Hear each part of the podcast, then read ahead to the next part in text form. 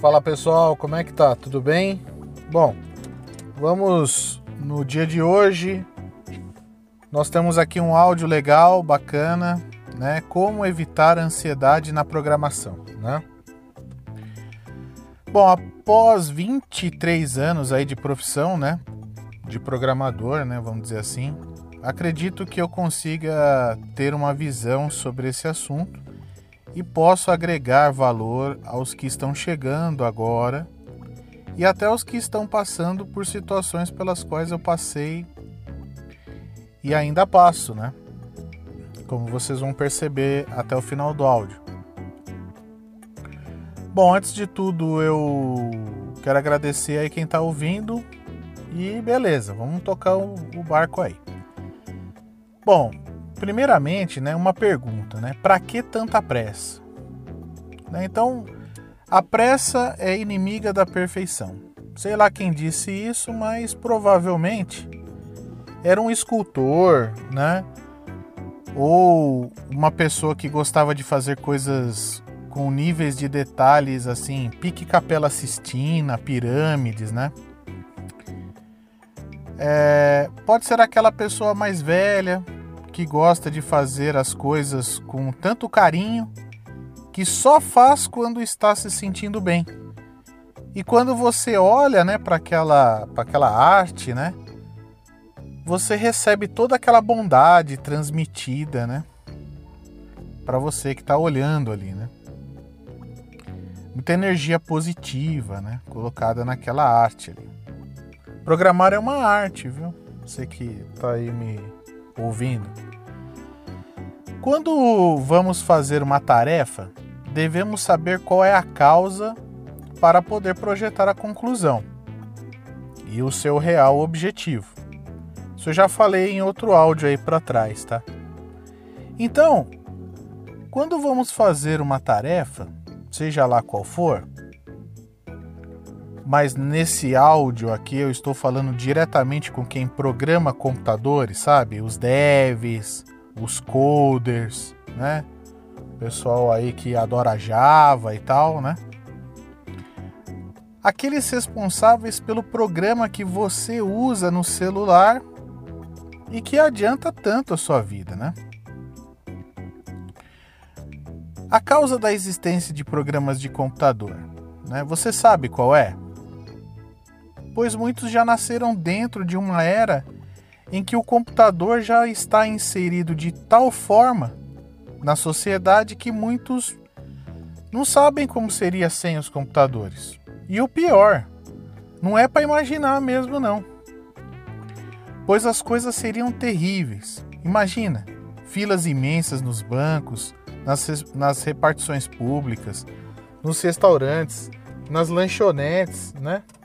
Imagina tanta coisa que os programas hoje evitam, né? Que é, a gente não pode nem imaginar sem eles.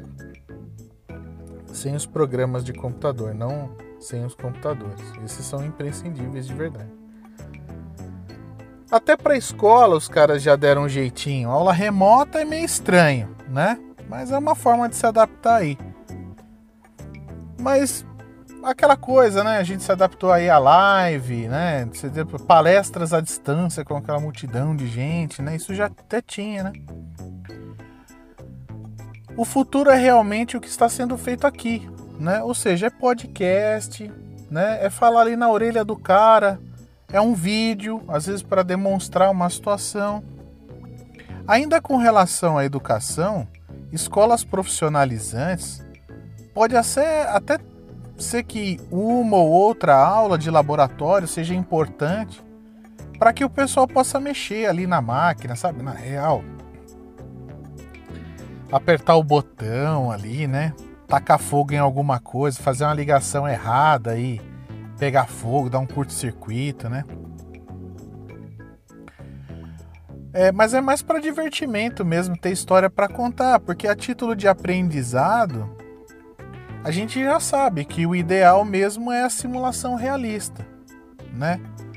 Se você acha que não, como você acha que os pilotos de avião conseguem, é, é, conseguem ter algumas horas de voo ali para poder efetivamente ter ideia de como que um voo é, é, acontece, né? É, e quem irá fazer as simulações? Né? Mais uma vez, os programadores.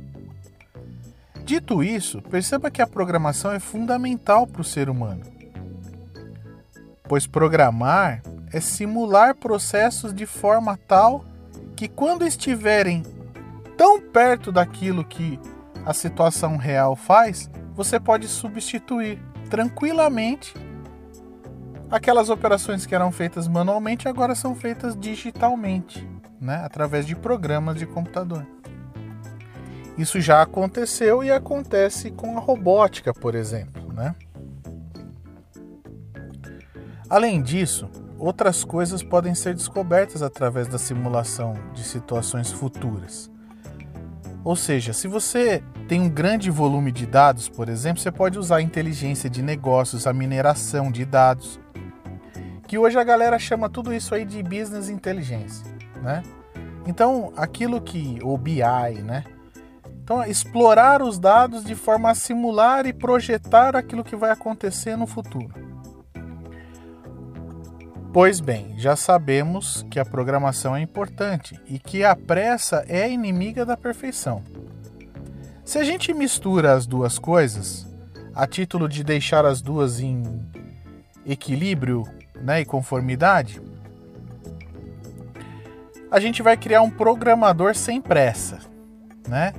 Seria algo extremamente importante. E eu acredito que esses programadores, eles existam, sabe? Caso contrário, seria impossível chegar até onde a gente chegou. A pressa é argumento de inexperientes. E olha que sacada legal. Percebe uma coisa, ó. quanto mais rápido você experimentar, mais rápido você vai descobrir se está errado ou se está certo.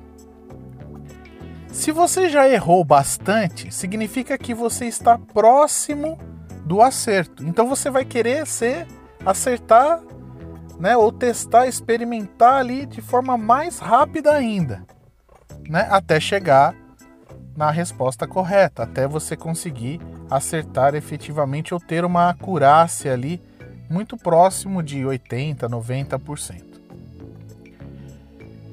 Ou seja, com esse pensamento, um engenheiro, um arquiteto, um eletricista, um mecânico, um pedreiro, né?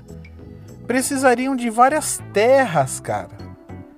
Porque eles iriam destruir todas mutuamente. Imagina, todos os mecânicos pensando, ah, vou testando aqui, vou fazendo rapidinho, se der errado eu testo de novo, testo de novo. Vai acabar todo, todo o aço do mundo, todo o minério do mundo Imagina, um engenheiro fazer, ah, vou fazer essa ponte aqui, se der certo, deu, se não der, a gente destrói, faz outra. Vamos lá, rapidinho, vai, rapidinho. Né? Então, é estranho, né?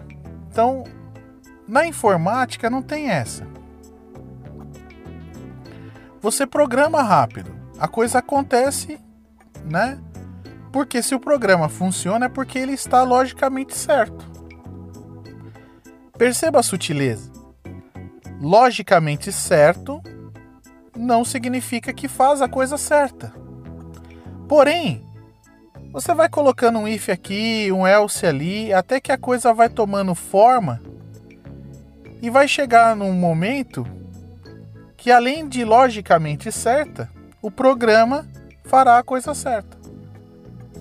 O problema é que esse programa, que parece uma coxa de retalhos, né, cheio de if, else e tudo mais, sofrerá manutenções como todo programa. Todos os dias temos que atualizar, seja o sistema operacional, o game, o aplicativo, para que uma melhoria seja sentida, seja vista. Esse é o cenário atual. Um programador está inserido numa situação em que ele, muitas vezes, faz o que pedem para ele fazer. E quem pede geralmente não pensou ou não teve tempo para pensar direito. Tem um outro, um outro áudio aí que explica sobre essa situação, né? As metodologias ágeis tentam a todo custo minimizar o tempo do erro, ou seja, entrega todo dia, ajustes todos os dias, ou seja, se tiver passando nos testes, está logicamente certo. E se tiver bonito? E se tiver sem erros de digitação nas mensagens? E se o desenho estiver na cor certa? E se o layout servir em mais devices? Sem quebrar, né? E se fizer a coisa certa e se o cliente ficou satisfeita, satisfeito também, ufa, a tarefa ou projeto está finalizado, né? Legal. Aí está o gancho para a resposta. E como evitar a ansiedade na programação? Parece que é impossível. Pois a coisa é viva e em eterna evolução, como um vulcão em eterna erupção. Fora isso, devemos levar em consideração a concorrência. Pois se, se a concorrência tem determinada funcionalidade, é importante que você também tenha. É importante competir, pois é a fórmula para o crescimento, para o progresso. E como não ter ansiedade? A resposta não é simples, pois ela está ligada à cultura. A nossa cultura aqui é mais ou menos a seguinte: ter um emprego, ter um chefe, ganhar um salário e no final do mês a gente poder pagar as contas, comprar algumas coisas, né? E se preparar para o próximo mês. Essa é a cultura mundial.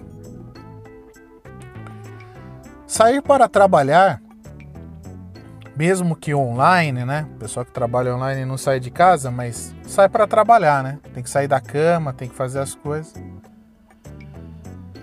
É...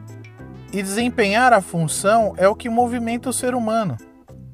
Edificar projetos, conversar sobre estratégias, aumentar o patrimônio, seja seu ou seja da empresa, né? Isso é, o, é a nossa cultura e é o que nos motiva. Porém, muitos estão ficando inúteis por conta de tanta ansiedade. E o pior, a inoperância atrai influenciadores confusos também. Imagina, o ideal é um programador sem pressa, mas o que está sendo gerado é um programador confuso e desesperado coisa boa não vai sair, né?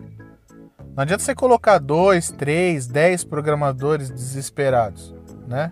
E se sentindo é, incapazes. Portanto, você que está aí ouvindo, que é programador assim como eu sou, e tem ansiedade como eu tenho muitas vezes, entenda que isso é uma coisa boa. Beleza? Ter medo é bom, Porém, é preciso ter uma coisa, né, que é a resiliência, ou seja, a capacidade de errar, ou a capacidade de acertar, ou a capacidade de viver entre erros e acertos e continuar evoluindo. Porque a gente também não, não entende, né? Mas o acerto também faz as pessoas pararem. Às vezes mais até que os erros. Ao errar, vá em frente e se desculpe se o erro foi seu. Ou mesmo que não tenha sido seu o erro, faça de conta que se fosse você, o que, que, você faria? Peça desculpas também, vá em frente, né? Se foi erro do outro, convença ele a seguir em frente também, né? A tentar é, melhorar um pouco. Ao acertar, entenda que é preciso acertar mais.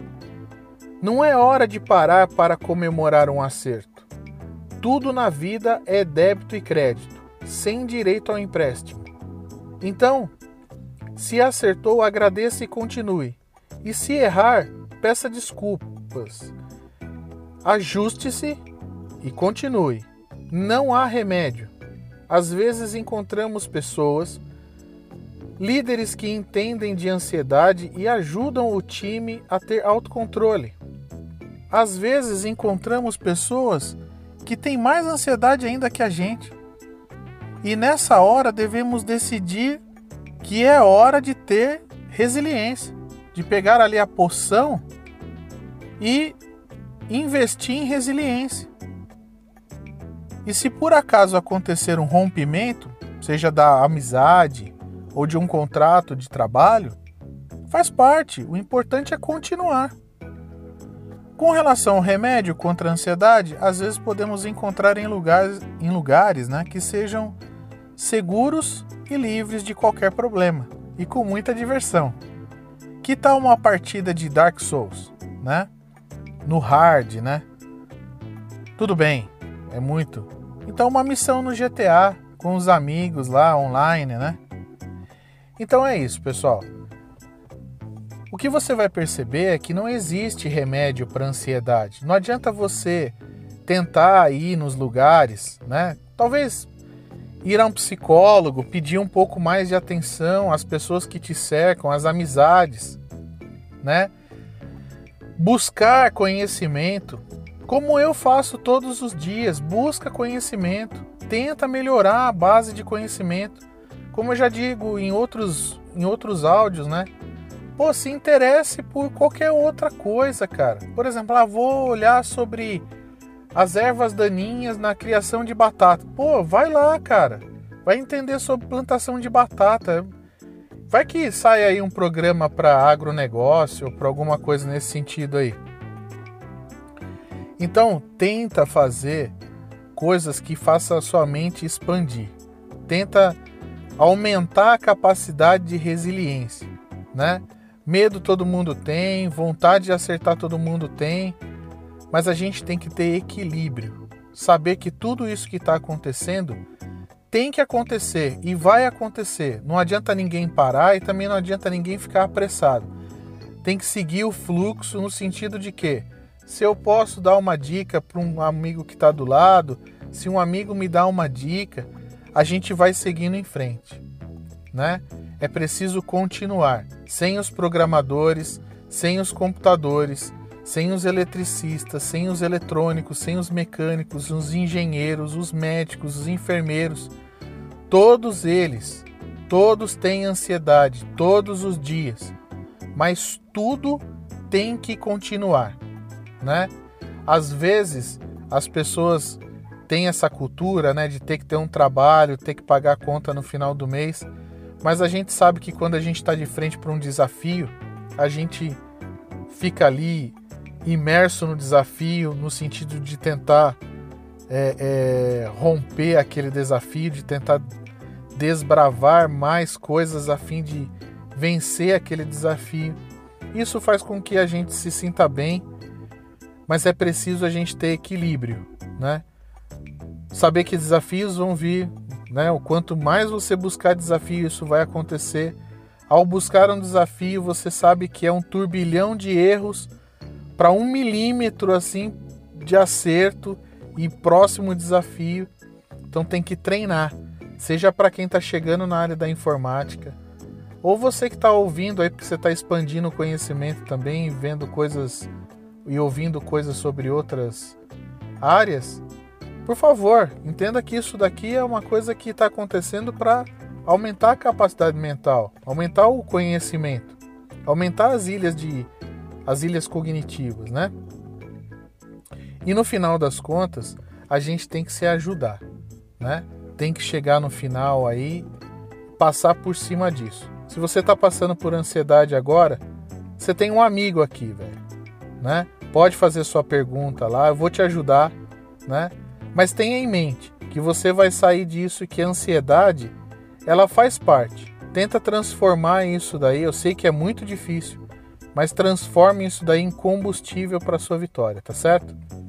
Um abraço, fiquem bem e até o próximo áudio.